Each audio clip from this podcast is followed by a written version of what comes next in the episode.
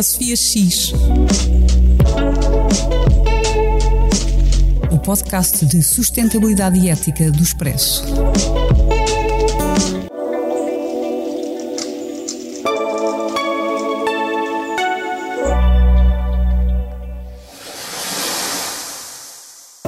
Ecosofia X, em parceria com a Sociedade Ponto Verde.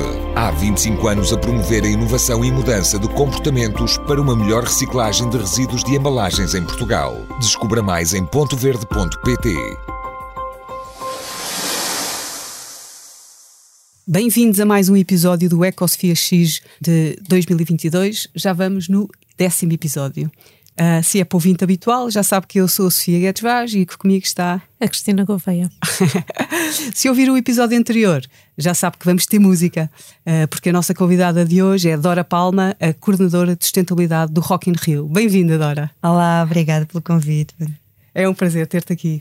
Uh, o título do podcast foi uma brincadeira de trocadilhos que a Cristina inventou, já tem com muito jeito com isto, e que é quando é que a sustentabilidade é música para os nossos ouvidos? Uh, e esse então é o título do nosso programa de hoje. Mas vamos começar, como sempre, pelo Raio-X.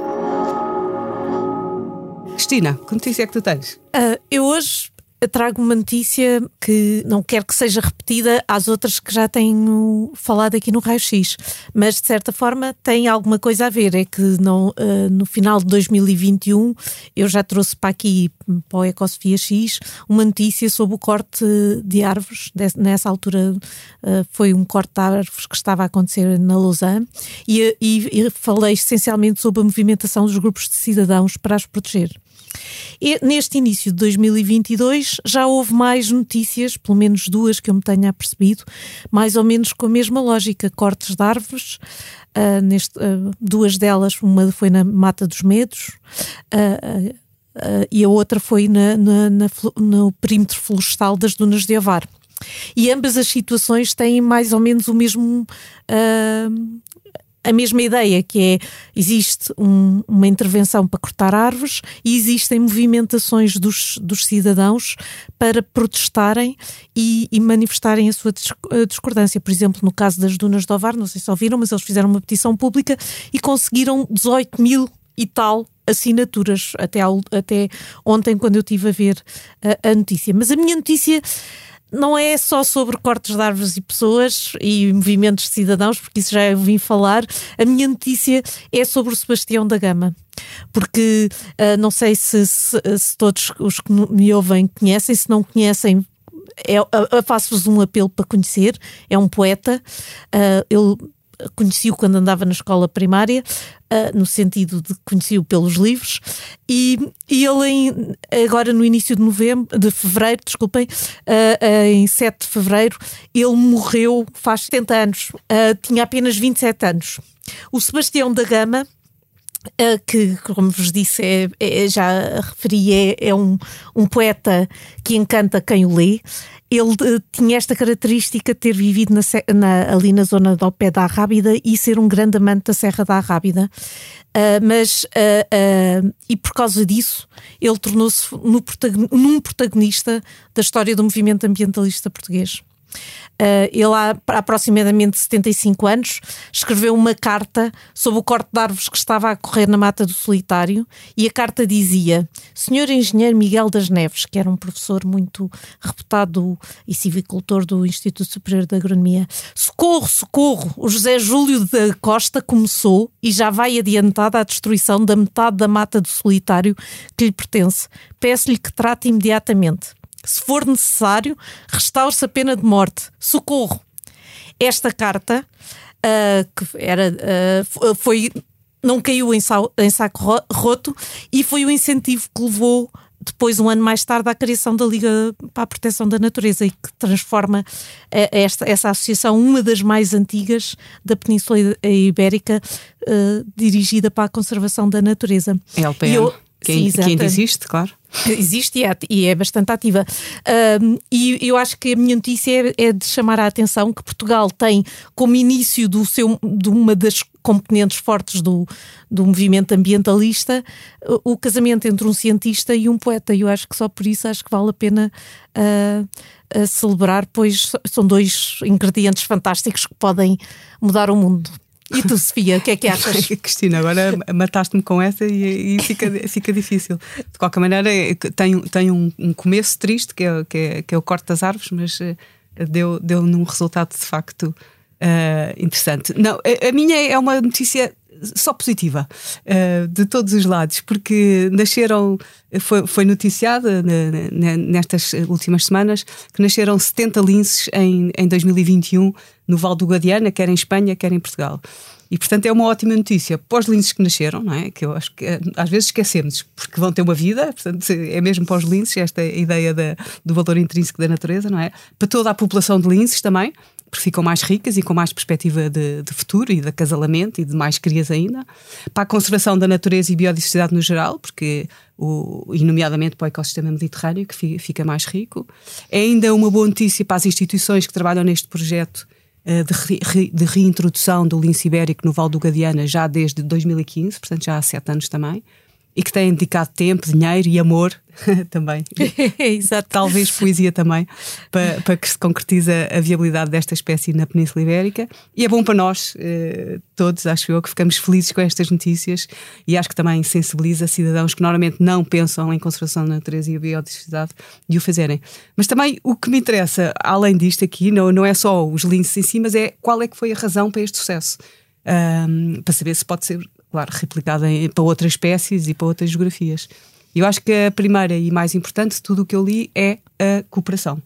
Um, cooperação com Espanha, portanto, Portugal trabalhou com Espanha uh, de uma maneira muito. ou está a trabalhar com Espanha de uma maneira muito próxima, e cooperação nacional entre várias instituições, desde autarquias, a Associação de Caçadores, desde proprietários de terras a ONGs, cientistas, ao próprio uh, ICNF, o Instituto de Conservação da Natureza e Florestas. Portanto, eu acho que os astros se alinharam e a conjugação feliz de todas estas instituições a cooperar, que está também ligada eh, certamente à sensibilização sobre o tema, que é, é de facto um, um é, é, um assunto na sociedade portuguesa, o lince, Uh, ao contrário de muitos outros temas que não, ninguém sabe, mas o lince acho que, se, te, que capta aqui o nosso imaginário de uma maneira bonita. Há diplomacia da integração de todos, porque certamente é difícil associações de caçadores falarem com o Instituto de Conservação da Natureza, mas conseguiram, e portanto isso é uh, muito graças certamente à integração e à diplomacia, ao conhecimento científico, claro fundamental que já existia e isso tem vindo a desenvolver e o próprio estes próprios sete anos também também produziram muito conhecimento, e aos instrumentos de planeamento, que também funcionaram. Depois também à União Europeia, claro, porque muito deste, muito isto precisa de dinheiro e a maior parte é, é pago com projetos live, portanto que também muito dinheiro vem da, da Europa. E por fim, uma coisa que eu acho também engraçada, e agora que tivemos eleições e vamos ter uma maioria absoluta, e é sempre importante esta ideia de que quando muda um partido no governo, não é o caso neste, não é o caso agora nesta nova legislatura, mas mudam-se as mas políticas. Vai diferenças. Pois, não, mas mudam as políticas só porque sim, só porque os outros fizeram menos, fazem sempre mal aquilo que, e nós vamos fazer bem. Mas neste caso, eu acho que houve estabilidade política em relação ao projeto Uh, e, portanto, o projeto já existe há, há, há muito tempo, já passou por vários, uh, por governos de, de, de diferentes partidos e tem-se mantido uma estabilidade política. Portanto, é daquelas notícias, como eu disse, não tem nenhuma parte má, é tudo, é tudo positivo. Uh, e pronto, começamos agora uh, assim. Em vamos, alta. Começamos em alta no, para, para a festa, não é? Para, para a festa é para a da música. vamos ter a música agora. e vamos então uh, ao tema da quinzena. Quando é que a sustentabilidade é música para os nossos ouvidos? E temos connosco a Dora, como eu disse, que trata da sustentabilidade do Rock in Rio. Mas antes de a interpelarmos, eu queria dizer que eu acho que nesta questão da música e sustentabilidade, e sustentabilidade podemos ver a questão por três lados. A primeira é a música, as canções, as letras serem sobre sustentabilidade, tipo música de intervenção, e depois gostava de falar um bocadinho sobre isso. O segundo é os próprios grupos de música, não é? de rock, a música clássica, terem preocupações com a sustentabilidade. E hoje em dia quase todos têm. E o terceiro são os, eh, os festivais de música serem, ser, serem sustentáveis. Eu ia só acrescentar ainda mais um pontozinho, que é sempre a minha, uma das minhas pedras de toque, que é como é que nós ouvimos a música, não é? A forma como nós ouvimos a música, porque consoante se ouvimos a música em streaming, em disco, ou seja o que for, cassete, ou com headphones, ou, com, ou, ou, usando as colunas para toda a, para toda a vizinhança ouvir, uh, também há, vai, tem aqui um, um, aspecto mais ou menos uh, sustentável, não é? Sim, sim. Ah, claro, claro. claro é mais invisível esse e menos importante que as outras três, especialmente então a parte de, de, do impacto que a música e as atividades ligadas à música têm uh, na nossa consciência ambiental. Está bem, mas eu estou agora para eu, antes de falarmos então de eventualmente uma música de intervenção ambiental ou do, dos cantores e, e, e grupos que, que, que, são uhum. apaixonados já pela sustentabilidade, passava já a palavra à Dora, que sabe mais, de, que sabe mais disto ah, dos sim. festivais de música do que eu e a Cristina juntas, uh, e portanto começava já a perguntar, uh, Dora, como é, que, como é que o Rock in Rio trabalha esta questão da sustentabilidade? Bem, antes de mais, eu acho que há, há, uma abordagem muito responsável e muito realista daquilo que é a sustentabilidade do Rock in Rio. Uh, obviamente, nós consideramos que um festival como o Rock in Rio, que transporta, desloca ou que pelo menos uh, promove a deslocação de quase 300 mil pessoas para um espaço que é limitado e que não está habituado a essa carga humana, para um, um, um, curto prazo de tempo, que no nosso caso aqui em Lisboa são quatro dias, começar por dizer que obviamente não é uma atividade sustentável, não é? No seu conceito puro e duro. Porém, nós temos que viver e, obviamente, a música faz parte da nossa vida e nós vimos isso agora nos últimos dois anos de pandemia. Uhum. Quem não consumiu música, não é? Quantas vidas a música não terá salvado e que nós uh, ainda não contabilizamos, não é? Então a cultura teve muito em cima da mesa e foi muito tábua de salvação, digamos assim, para muitas pessoas que estiveram fechadas em casa. Porque eu penso muitas vezes, por, por acaso agora eu estou casada com duas filhas, mas eu já vivi sozinha, eu imagino que seria se, se a pandemia me tivesse caído na altura em que eu vivia sozinha, onde não poderia contactar os meus pais fisicamente, os meus amigos deve ser uma situação em que realmente a música é um alicerce para nós nos continuarmos ali meio que saudáveis. Não só a música, mas outros tipos de cultura, mas hoje falando da, da música, um, e porque a música causa muitas sensações e a música acompanha-nos naquilo Sim, que são os nossos gostos de amor. É, é paixão de todos nós, não é? De todos, é impossível. Não todos. conheço ninguém que não goste. Gostamos todos de estilos musicais diferentes, o que é ótimo, não é? Mas eu não conheço ninguém que não goste de música. Não sim. conheço. Não, sim, sim, não sim. conheço ninguém. E mesmo quando nós nascemos, as primeiras. É, Acho que é uma característica dos humanos, gostar de música.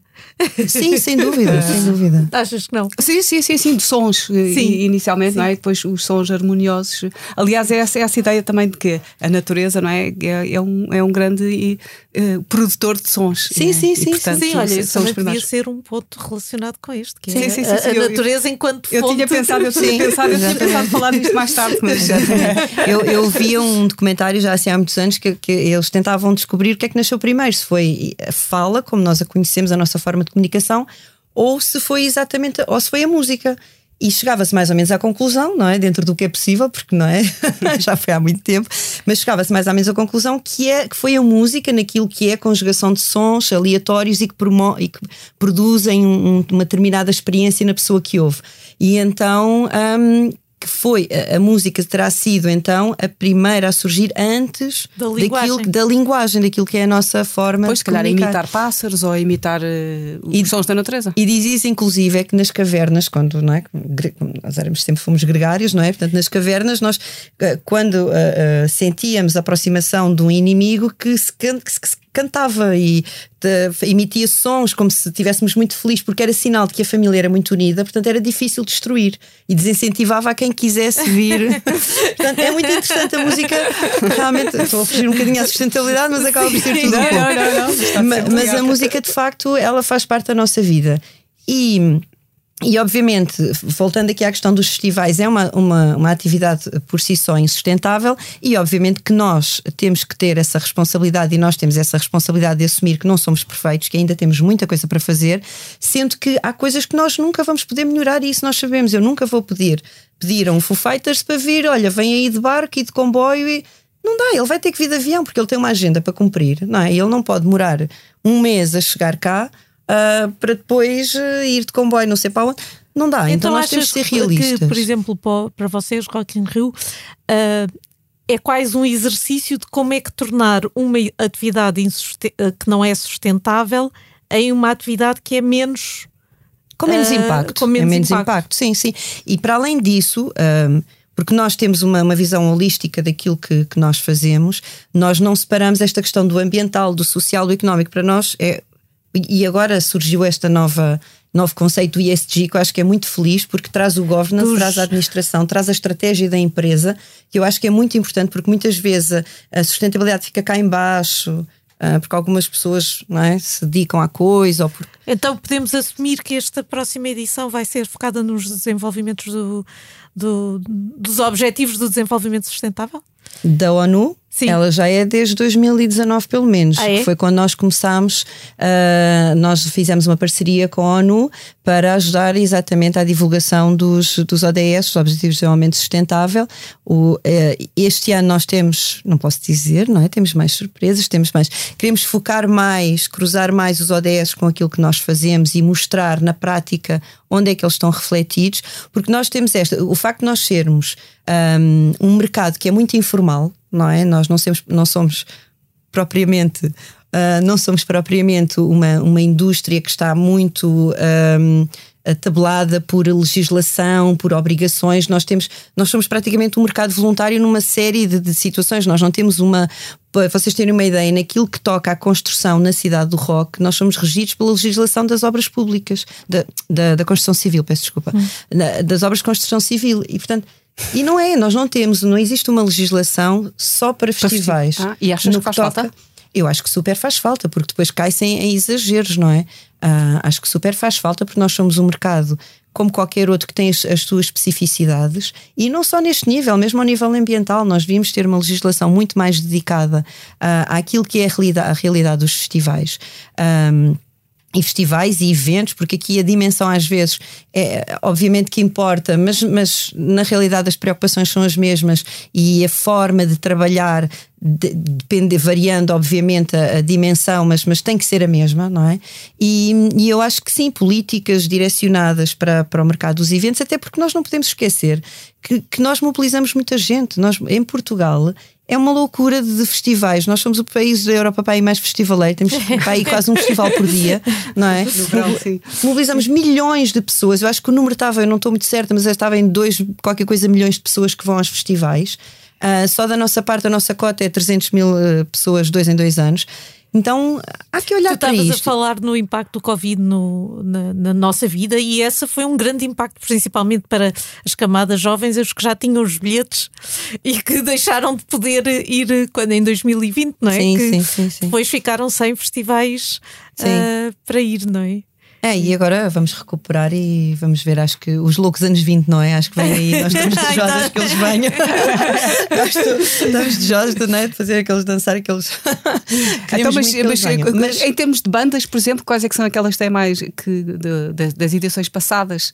Quais é que têm mais, uh, mais preocupações com a sustentabilidade? Olha, eu acho que hoje em dia aquilo que nós verificamos é que todas as bandas acabam por ter já uma outra preocupação. Nós vemos, uh, nós vemos bandas que se associam ONGs que próprias criam ONGs, criam, o Linkin Park tem Music for Relief, que nós já fomos parceiros também em algumas iniciativas um, e, e nós achamos que até, até porque há aqui uma coisa vocês um, no, naquelas três pontos que, que, focaram eu gostava de trazer mais um que é o consumidor que é muito importante não é? Uhum. Uh, o olhar do consumidor Obviamente que eu, Dora Palma, acredito que a sustentabilidade ainda não vende bilhetes, porém vende patrocínios. E principalmente nesta altura em que nós estamos muito ESG e toda a gente quer estar relacionada com ESG, o que é ótimo, tá? Nada de mal. Eu acho que às vezes uh, os, os, os, fins depois justificam os meios, tudo uhum. certo.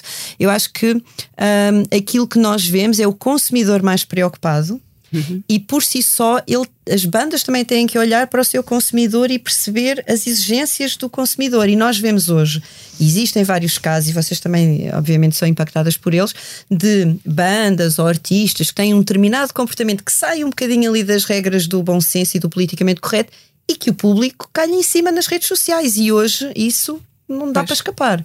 Não é? Sim, sim, cada vez mais, portanto, a sustentabilidade. Sim, eu também acho. Eu, estava a ver quais é eram as bandas que tinham preocupações com sustentabilidade e são quase todas. Qualquer dia são é como os todas, políticos, umas, é? é como os é, políticos. É, Pode mais... ser retórica vazia, mas to, sim, todas mas, têm Não, eu acho que não, porque... E muitas, e muitas são, é como estavas a dizer, têm, têm as suas próprias fundações sim, ou sim, apoiam fundações e fazem uma série de coisas. Eu acho, que, eu acho que acaba por não. Eu não sou muito negativista nesse, nesse aspecto de ah, há um aproveitamento whatever, que haja, desde que no fim haja alguma coisa, não é? Que valha a pena e uhum. muitas das vezes, obviamente, uh, por exemplo, que é o que acontece também com o Rock in Rio, um, nós fazemos muitas parcerias e, e, a questão do Lince é, não é? é, é espetacular porque nós, nós, temos que perceber que as coisas só resultam se nós estivermos em parceria, nós sozinhos pois. não conseguimos fazer nada. Se o Rock in Rio decidisse, ah, ser o evento mais sustentável da vida, bora lá, sozinho, não ia acontecer. Porque eu, sei lá, vou deitar então, um número é para cima. parcerias? Nós temos a LPN, por acaso, é um dos nossos parceiros, tem um professor que eu amo, que foi meu professor, o engenheiro Sequeira, então super, eh, super. Não, mas, mas já tivemos vários, Greenpeace, a Quercus, nós passamos. E ajudam-vos a, a, pensar e, e uh aquilo que faz, por exemplo, o lixo, qual é que é o lixo produzido por, um, por aqueles quatro dias? Por Olha, muito? É, é, é, muito, é muito, mas felizmente tenho uma boa notícia. Nós somos lixo zero em Lisboa. O que é que isso significa? Significa que só produzimos resíduo, que é tem aproveitamento, não é? Okay. Ou seja, nós temos uma taxa de reciclagem em Lisboa que ronda os 50, qualquer coisa por cento. O resto um, é matéria orgânica que vai para fertilizante, não é? E depois o resto ainda vai para a incineração das cimenteiras, que ainda não é o melhor cenário, porém tira do pior cenário que é o aterro, não é? Porque claro. nós não podemos uhum. continuar a contaminar os solos uh, e porque uh, deixa e de haver espaço. Como é que é o comportamento das pessoas em termos da separação nos festivais? Uh, depois vocês conseguem boas taxas essas a separação ou, ou depois aquilo é muito contaminado ou não? É nós temos, assim, nós, eh, eu, eu não gosto muito de, da visão de ele, eles nós, não é? Porque eu também sou consumidora de festivais, não é? Hoje um sim, bocadinho sim, menos. somos todos. Vou para a cama mais cedo, mas pronto. mas, mas também somos consumidores de festivais festivais e nós temos que, um, temos que nos pôr também no lugar. Obviamente que quem está na frente de palco, à espera de ver o seu mega artista e que está ali há duas horas à espera, a pessoa não vai sair dali da frente de palco para ir deitar o, a garrafa de água no ecoponto amarelo, não é? Vai deitar ali no chão, que é o que tem mais à mão. Se tiver um saco, ainda põe no saco. Então nós temos que, temos que perceber que um comportamento, um, que o comportamento do público, ele é muito condicionado pela experiência que ele, que ele vai viver, não é? E, portanto, Porém, nós temos, temos taxas de separação muito boas e, e, também percebemos uma coisa: quando nós adotámos o copo reutilizável em 2018, percebemos que a taxa de separação aumentou, que foi uhum. fantástico. Porquê? Porque a única coisa que, que, que, diferenciava dos restos de alimentos, caixas de pizza e, e, e por aí, era a garrafa de plástico. E isso é uma coisa fácil, a pessoa põe a garrafa de plástico no amarelo e o resto no cinzento, pacífico. Nós só temos amarelo e cinzento, ou seja, indiferenciado e plástico. E também porque, porque exatamente o, copo o papel reciclado também traz uma grande o copo reutilizável também traz a mensagem que é uh, para a prática dos valores da, da, da, sim, da reciclagem. Nós, do... Sim, nós fomentávamos o refill, ou seja, uhum. quem fizesse o, o, refill utilizando o mesmo copo tinha um desconto na, na bebida uh, e o copo era tão giro. Eu depois vou fazer chegar o copo. o copo era, eh, nós tínhamos 10 artes de copos e as pessoas fizeram coleção, então levaram para casa. Sim. Então nós chegámos ao final do evento, nós ainda assim, por precaução, contratámos uh, cerca de 10 pessoas que no Brasil se chama catadores, não é? Que são aquelas pessoas que andam a tentar ver no lixo ficou alguns copos. Ah, e, e cerca de quase meio milhão de copos ficaram 2 mil. Então é completamente residual os copos que foram para o lixo. Os copos eram de quê? Os copos polipropileno, que aqui é reciclável, portanto, se ele fosse para o lixo, nós punhamos, obviamente, no amarelo para reciclagem, um, mas ele tinha uma gramatura mais espessa para permitir a reutilização. A, a, reutilização. E assim, eu tenho os meus desde 2018 a rodar as festas todas das miúdas, a ir à máquina e aquilo tal e Sim, eu também posso confirmar que eles funcionam. Não, super. E como eram muito giros, as pessoas querem levar para casa e nós Sim. achamos que mas isso depois acaba por ser, eh, quer dizer, se nós formos fundamentalistas da sustentabilidade, o ter. Nós não uh, somos. Vocês não são. nós somos funda fundamentalistas da realidade e da responsabilidade. O plástico para nós nunca vai acabar. Isso é um ponto assente. Nós estamos agora numa luta com a garrafa de plástico, e é até uma luta da Roberta, porque ela diz que não entende. Um país onde a água é potável, porque é que nós utilizamos garrafa de plástico? É verdade, isso é mas, verdade. mas realmente estamos, a, estamos nessa luta também. eh, Mas nós mas temos de ser realistas. Vamos lá, neste momento a garrafa de plástico paga-nos uma parte da conta do patrocínio. Então, quando tirarmos a garrafa de plástico, temos ok, quem é que vai pagar aquele bocado da conta? Porque somos realistas, o, o evento vive de patrocínios e da venda de bilhetes. Não é? E dentro deste, e é com isto que nós trabalhamos. Então, dentro daquilo que é patrocínios, não é? Tentar trabalhar com os nossos patrocinadores, com os nossos apoios, com todos os nossos parceiros, incluindo os fornecedores, para ter um evento o mais sustentável possível, com a menor pe- pegada ambiental. Naquilo que nós não podemos mesmo evitar. Por exemplo, eu hoje não consigo ainda abandonar o. o, um, eu, Rock in Rio, abandonar o, o, um, o gerador um, a gasóleo. É impossível, não dá. Porquê? Por várias questões. Eu não posso correr o risco de primeiro, não dá para pôr tudo ligado à rede, porque nós já sabemos que já temos uma, uma matriz de produção de energia que é ba- bastante boa, e principalmente na altura em que nós acontecemos, que é junho, já há muitas horas de sol, portanto já existe muita energia renovável na rede. Ahm, nós não podemos pôr tudo na rede, porque rebentávamos a rede por causa dos picos de consumo dos palcos, isso é ponto assente. E não podemos criar o risco de não ter um backup por questões de segurança. Imagina 80 mil pessoas na escuridão. É loucura. Isso não pode acontecer. Então nós temos de ter sempre os, os geradores de gasóleo para, para fornecerem os picos de energia dos palcos, não é? Ahm, e também por questões de segurança, porque se falha a rede, nós temos ali o, o, o gasóleo. Mas Porém, então qual é que é a pegada de carbono de- do, do festival? Pegada de carbono do festival aqui em Portugal eh, é variável, não é? Porque tem sempre eh, varia muito com aquilo que nós pomos dentro do festival e o número de, de- de festivaleiros, mas anda à ronda dos 4 mil toneladas, 3 mil, 4 mil toneladas eh, de dióxido de carbono Por, por, por evento. Por, por evento. Pelos os quatro 4 dias, sim. Mas depois compensam. Depois compensamos para dizer que o consumo de energia, onde já está a energia da rede e do combustível, corresponde a menos de 2% da nossa pegada carbónica. Menos de 2%. Portanto, qualquer coisa que a gente faça ah, nesta área vai impactar muito pouco naquilo que é o bolo global, mas ainda assim nós E fazemos. qual é que é o bolo são? global? Pois. O bolo global são, Oh, são Qual é que é o, a maior a componente do maior. bolo? A deslocação do público é mais de 50% da nossa pegada carbónica. Ok. O público é maioritariamente português ou há muitos? É maioritariamente português, vem cerca de 62% da, da grande área de Lisboa, para aí 62%, e é mais ou menos a cota de pessoas que vêm no seu próprio carro. Vêm Ah. todas de carro? Não vêm todas, mas a maior parte. Portanto, então, para aumentar a sustentabilidade de uma forma de prevenção da- da- das emissões, seria fazer com que as pessoas não venham de carro, mas sim de transportes. Se tiveres a solução, eu agradeço. Porque Não. nós temos um plano de Não tenho, mobilidade não que é super exaustivo. Nós temos, trabalhamos os preços concertados com todas as operadoras de transporte coletivo, desde os transportes da cidade como os transportes fora da cidade. Nós temos excelentes parceiros. Eu não vou dizer aqui uh, porque vamos esquecer de algum de certeza. Portanto, todos os transportes que vocês uh, venham à cabeça, nós temos transportes, nós temos parcerias com eles, porque lá está, trabalhamos sempre em parceria. Tentamos, tentamos fazer concertação de preços para que não haja, uh, para que não haja um valor muito exorbitante para quem vem de Braga ou para quem vem de Faro. Um, e mesmo dentro da cidade de Lisboa, nós temos, temos um metro ali à porta. As pessoas às vezes escolhem, ah, preferem trazer o carro e, e colocá-lo mais longe, estacioná-lo mais longe do que a estação de metro e, ah, do que usar o metro. Tá?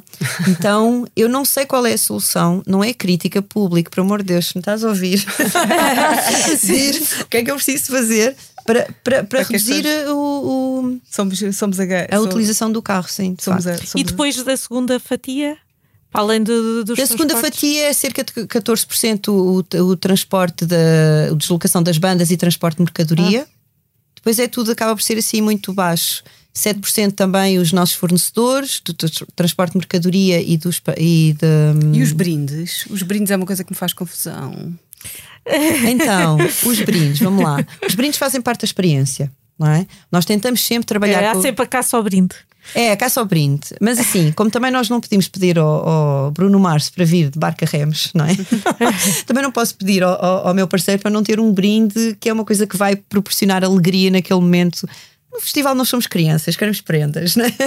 E então o brinde tem, tem, uma, tem uma função, não é? Que é também transmitir um pouco daquilo que é o propósito da marca, a mensagem da marca e, e também que a marca vá para casa com com, com, o público. Nós sabemos que sim, uh, do ponto de vista da sustentabilidade, existem uns brindes que são pouco menos os vilões das, são um bocadinho os vilões da história. Esse trabalho de Fazemos. Uh, com os parceiros que eles tenham brindes mais sustentáveis? Sim, fazemos, fazemos. O que é que nós fazemos? Nós temos uma checklist, digamos assim, para a seleção de brindes. Nós fazemos avaliação dos brindes e nós fazemos recomendações. Portanto, quando o brinde chega, nós fazemos recomendações uh, sobre aquele brinde. Uh, só que às vezes há aquelas situações que não dá porque é mesmo aquilo que o parceiro quer, porque é aquela experiência que ele quer passar mas temos uma checklist onde começa por a usabilidade do brinde, que é uh, aquele brinde, por favor, que não morra na cidade do rock, porque uh, que o brinde vá para casa, que tenha, não é tanto usabilidade, a utilidade do brinde, era isso hum. que eu hum. queria dizer. A questão da utilidade do brinde para nós é, é prioritário, porque se o brinde for útil, ele prolonga a sua vida, ele não acaba ali. Depois a questão dos materiais que estão no brinde, não é? Obviamente, nós tentamos promover brindes que tenham materiais reciclados, que sejam recicláveis, que não se tornem depois uma complicação também para a nossa gestão de resíduos. Que venham, por exemplo, de associações, que, que há muitas associações que fazem já muitos produtos que são bastante interessantes. Nós trabalhamos tudo isso. E eu acho que este ano nós vamos conseguir trabalhar mais. Eu acho que este ano as marcas também estão com muita atenção nesse, nesse aspecto, por conta Hum. E, então, uh, o que é que tu dirias agora que estás a falar do, deste hum. ano? O que é que dirias que é para este ano Uh, em termos de novidades na sustentabilidade do Rock in Rio, o que é que vocês estão à espera de Olha, fazer nós, e de concretizar? Nós definimos seis metas, seis metas muito ambiciosas para 2030. Uma delas já alcançámos, check, mas pronto, mas vamos continuar a trabalhá-la. Uh, nós definimos seis metas e queremos alcançar até 2030, uh, ah, que é queremos, queremos ser 0% de resíduo em aterro, portanto, que é o tal lixo zero, em Lisboa já somos. Queremos ser 100% acessível, plural e, e, e diverso, seja lá o que é que isso quer dizer, mas nós todos os anos vamos definindo metas. O nosso objetivo é mesmo chegar em 2030 e, que o evento seja percebido como tal, envolver 100% dos nossos parceiros, queremos ser zero desperdício alimentar e aqui não, não trabalhamos só o desperdício, eh, trabalhamos também os produtos um, ehm, locais, os produtos sazonais, para que haja eh, esta toda esta questão da, da, da alimentação sustentável, saudável, sim. Um, Uh, queremos trabalhar também, vamos trabalhar também um, a, a, segurança e o bem-estar. O bem-estar é, é, muito importante para nós, porque o Rock in Rio tudo o que faz é com o foco na pessoa, uh, seja a pessoa da marca, a pessoa de, do público, a pessoa da nossa equipa, para nós é muito importante. Um, quantos é que eu já disse? Agora perdi-me. Disseste quatro, acho eu. Quatro, ok. Obrigado, mas pronto, obrigado. Mas... Não, faltam duas. Espera, faltam duas. eu tenho que os dizer. Pois não. mas eu de qualquer maneira acho que já, já estamos a, a, a ultrapassar o, o, nosso, o nosso tema, mas não, não, faz mal, é porque quer dizer que o, tom, quer, quer dizer que o tema é, é apaixonante e que temos muita, uh, muita conversa para fazer. Eu tinha querido falar de música de intervenção e de não haver nenhum hino assim ambiental tipo Grande La Vila Morena ou o Bela Tchau, que a pessoa ouve e sabe logo, embora haja muitas músicas, sim, haja muitas músicas e como dissemos também muitos, muitos, muitos grupos que, que se preocupam muito com o ambiente e há muitas letras que têm sim. a ver com, com o ambiente e há muita música inspirada pela, pela, pela natureza. Uh, e, e, essa, e, nós começámos com essa ideia, não é? De, da conexão que os sons naturais nos podem trazer, não é? De, de, Uh, e aliás, pensamos sempre na Bjork, não é? Que consegue fazer música com qualquer coisa. Havia aquele filme que era, não sei, era o cano, a água, era um pingo d'água a cair hum. e, e, daí ela fazia uma música, portanto conseguia ouvir música na sua cabeça. Uh, e eu acho que isso é, é, muito importante. Eu, aliás, uma vez fiz uma caminhada de muitos dias, ia sozinha, e isso aguça os sentidos. Quando a pessoa não fala, nem, nem pensa, nem, nem ouve ninguém, depois os, os, nossos sentidos ficam mais alerta e uma pessoa começa a ler a paisagem através dos seus sons. Portanto, não só aquilo que vê, mas aquilo que ouve. Uh, e isso é, é conecta-nos com o mundo de uma maneira diferente, e já estávamos a falar, e essa harmonia. E eu acho que a música é, é, é da ordem do sublime, não é? E portanto, por isso é que nos conecta com a natureza. Também há também a ideia dos antropólogos e etnógrafos estudarem as culturas através da música, dos sons que existem. Isso uh, integram depois as suas mundividências têm a ver com os sons que ouvem. Isso é, então, na, na, nas, noutros sítios é, é, importante. E pronto, acabávamos. Era só também esta ideia da poluição sonora, que, que é um, um problema ambiental gravíssimo com impactos que passam muito despercebidos, não é? Mas uh... poluição sonora não é música. A música não, não, não, pode ser fonte. Não, não, eu ia fazer isso ao contrário. portanto, temos os sons, não é? E portanto, Sim. há a poluição sonora que é um, um problema, grava... um problema gravíssimo com impactos imensos, quer na saúde, quer na saúde mental das pessoas mas no espectro oposto, não é? É, isso, é aí que eu queria chegar, exatamente isso que estavas a dizer, não é? a, a ideia da acústica ambiental, quase, não é? Uh, e até, até existem aqueles discos com sons da natureza, não é? Que até às vezes tocam às crianças, mas também e que são relaxantes e que nos podem, podem pôr em contacto com o mundo. Mas pronto, uh, uh, de, deixávamos a música para, para o outro programa, visto que isto parece ser interminável. Cristina, mais alguma? Não. Dora, tinhas preparado alguma coisa para dizer que ainda não disseste? Rapidamente? Não, queria não. só agradecer e acho que e dizer que isto é um esforço que é coletivo, que não pode ser só dos festivais, mas tem que ser toda a gente. Pois. Exato, exato. Isso, isso é muito importante e, é, e todos os, todos os, as pessoas que vão ao Rock in Rio este ano, um, pelo menos, por favor, vão de transportes públicos ou de bicicleta ou a pé. e agora passamos então às sugestões da semana. E eu vou falar de uma coisa que não, não tem a ver, mas é, é parecido, que é uma iniciativa de youtubers. Uh, e, e há um youtuber que é muito, muito, muito famoso, que se chama MrBeast, que tem 90 milhões de subscritores do seu canal de YouTube. eu vou repetir: 90 milhões. Uh, e os vídeos que ele faz têm bilhões de visualizações, uma coisa completamente inusitada. E, e ele faz os vídeos mais caros de sempre. E não é, mas não é porque tem efeitos especiais, uma coisa assim, não é porque ele uh, de, dá dinheiro dá dinheiro às pessoas e às causas e dá dinheiro. E, portanto, quanto mais dinheiro dá, mais visualizações, visualizações tem e depois mais, mais vídeos mais caros fazem. Pode ir a um supermercado, assim, numa zona talvez mais uh, menos rica e diz: Vou pagar a conta de toda a gente na próxima hora. E, e, gasta ali, não sei, não sei, uns milhões, mas depois tem tantas visualizações que esses milhões, ele ganha esses milhões em 10 minutos. Ou Depois, seja, o fascínio que isso causa, ele o fascínio que isso causa, assim, ou forma... chega ao pé de pessoas e eu estava a ver. Um, dinheiro. Sim, comprou, comprou umas casas e depois remodelou-as todas e depois vendeu-as por um dólar. As pessoas que passavam na rua vinham um dólar. E aí até as pessoas entravam, what's the catch? What's the catch? E ele, não há nenhum, sou eu que sou um youtuber muito bom e agora vendo desta casa por um dólar. E depois isto tem milhões de visualizações, uma coisa mais. Mas isto não interessa, o que interessa é que ele agora tem a mania do ambiente. é o então, Mr. Beast com Mr. Beast e o ambiente. Uh, e o ambiente, pois, então foi, foi limpar a praia mais poluída do mundo. E depois fez um vídeo que, num repan, teve 20, 20, 20 milhões de visualizações. E era ele, começou ele e lá a equipa dele a limparem a praia. Depois uh, chamaram mais voluntários, voluntários, e em quatro dias, de 100 pessoas, limparam 7 toneladas de umas praias na América, num país qualquer da América do Sul. E aquilo fez-lhe muita confusão porque todos os dias chegavam mais lixo da, do mar. Então ele agora tem uma iniciativa que se chama The Ocean Cleanup e as pessoas dão, dão dinheiro, dão um pound, uma, uma libra, e cada um pound que ele recebe vai tirar um, um pound, que é meio quilo, de, meio quilo de, de lixo da praia. De lixo da praia ou dos rios. Ah, uhum. Uh, e ele disse: uh, quando eu tiver 30 milhões de pounds, ou seja, que dá, há de ser é, é, mais ou menos 30 milhões de dólares ou de euros, grosso modo. Então vou tirar 15 mil toneladas de lixo. E em 5 meses, eu fui lá ontem, já ultrapassou os 30 milhões. Portanto, ele tem 30 milhões para gastar agora no mar. É uma coisa espetacular. Uh, e então uh, juntou-se a duas grandes ONGs e agora vão limpar o.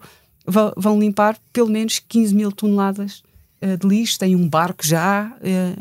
e pronto, agora vê se a monitorização funciona. Ele, aliás, já tinha feito isto com o outro sobre as árvores. Era 20 milhões de árvores e conseguiram 20 milhões de dólares e estão a plantar 20 milhões de árvores. Isto já foi há dois anos e um dos projetos até era em Moçambique e estão a plantar mangais lá. Portanto, eventualmente. Mas então, qual é que é a tua sugestão? Ah, é pois, que era vídeos isso. desse tipo. Pois não sei, como, como, eles, como eles já atingiram, como eles já atingiram uh, o objetivo, os 30 milhões de, de, de, pounds, a minha sugestão não, é, não é vocês doarem, mas eventualmente entrar em contacto com eles e se, se nós tivermos alguma, uh, alguma limpeza de praia ou de rios, precisamos de algum financiamento, uh, contactar e, ou seja, uh, é, uma sugestão trazer o Ocean Cleanup para também para cá para Portugal. Por exemplo, por exemplo. Sim, para sim, sim, termos praias mais limpas. Sim, e esta ideia, esta ideia que me faz imensa confusão de que uma pessoa tenha 90 milhões de pessoas a, a verem os seus vídeos e a agir para, e a agir, e a agir. Mas isso também mostra que há imensa gente que está preocupada com isto do lixo do mar, não é? Pois, exato, exato. Exato. Que é, ou das árvores. E uhum. isso é bom. Essa é a parte boa dessa loucura dos fenómenos do YouTube. Do YouTube, é? Me passam ao lado e felizmente tenho filhos adolescentes que mostram isto, porque senão eu não chegava lá. não sabe, não sabe. Não sabe. Cristina, a tua sugestão muito a correr. A minha sugestão tem a ver com o tema desta esta coisa, não, não é com o YouTube, mas é com esta mais com a parte da festa e da, de, da música e, e, da sustentabilidade, e que é a minha sugestão é que vão. Uh, vão fortalecer a vossa vida social, porque a sustentabilidade também é tem essa componente da parte social e, portanto, é uh, façam almoços, jantares com os vossos amigos e, e, e conhecidos. Um, com alimentação isto... sustentável? Sem desperdício alimentar. Sim, isso é indiferente, Sofia, não é indiferente totalmente, mas o, uh, porque isso, claro, devem pensar na forma como é que estão na vida e quando, estão, quando estamos com os amigos também fazemos uso dessas práticas, mas o importante mesmo é estar com os amigos e conhecê-los e, e dar-lhes e estar a, e, e usufruir dessa, desse convívio, especialmente numa altura em que uh, o, o Covid está já numa fase cá em Portugal, então, de que as restrições estão a diminuir. Tenham sempre, claro, cautela na, na forma como fazem, quer para o planeta, quer para a vossa saúde individual e das pessoas de que gostam, mas Uh, celebrem a amizade. Isto tem muito a ver também com a, minha primeira notícia, que é com o Sebastião da, uh, da Gama, uh, que ele, ele, era conhecido uma das coisas e que me lembro quando li no meu livro de, de acho que era da primária ou do, do ciclo, ele falava era que ele se despedia dos amigos a dizer o que o que, é, o, que é, o que eu quero principalmente é que vivam felizes. E portanto, isto é.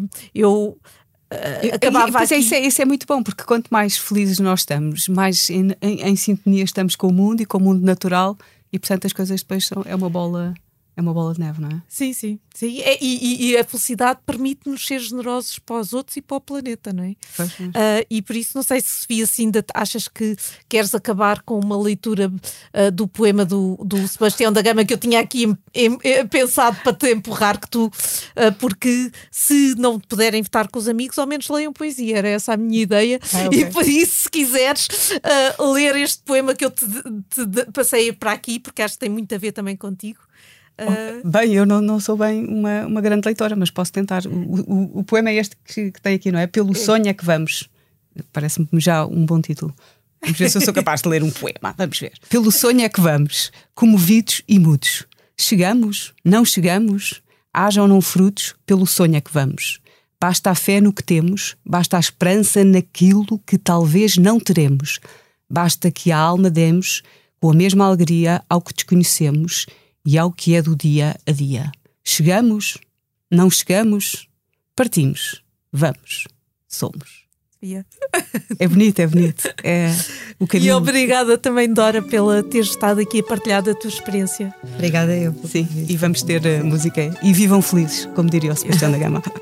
o que é importante.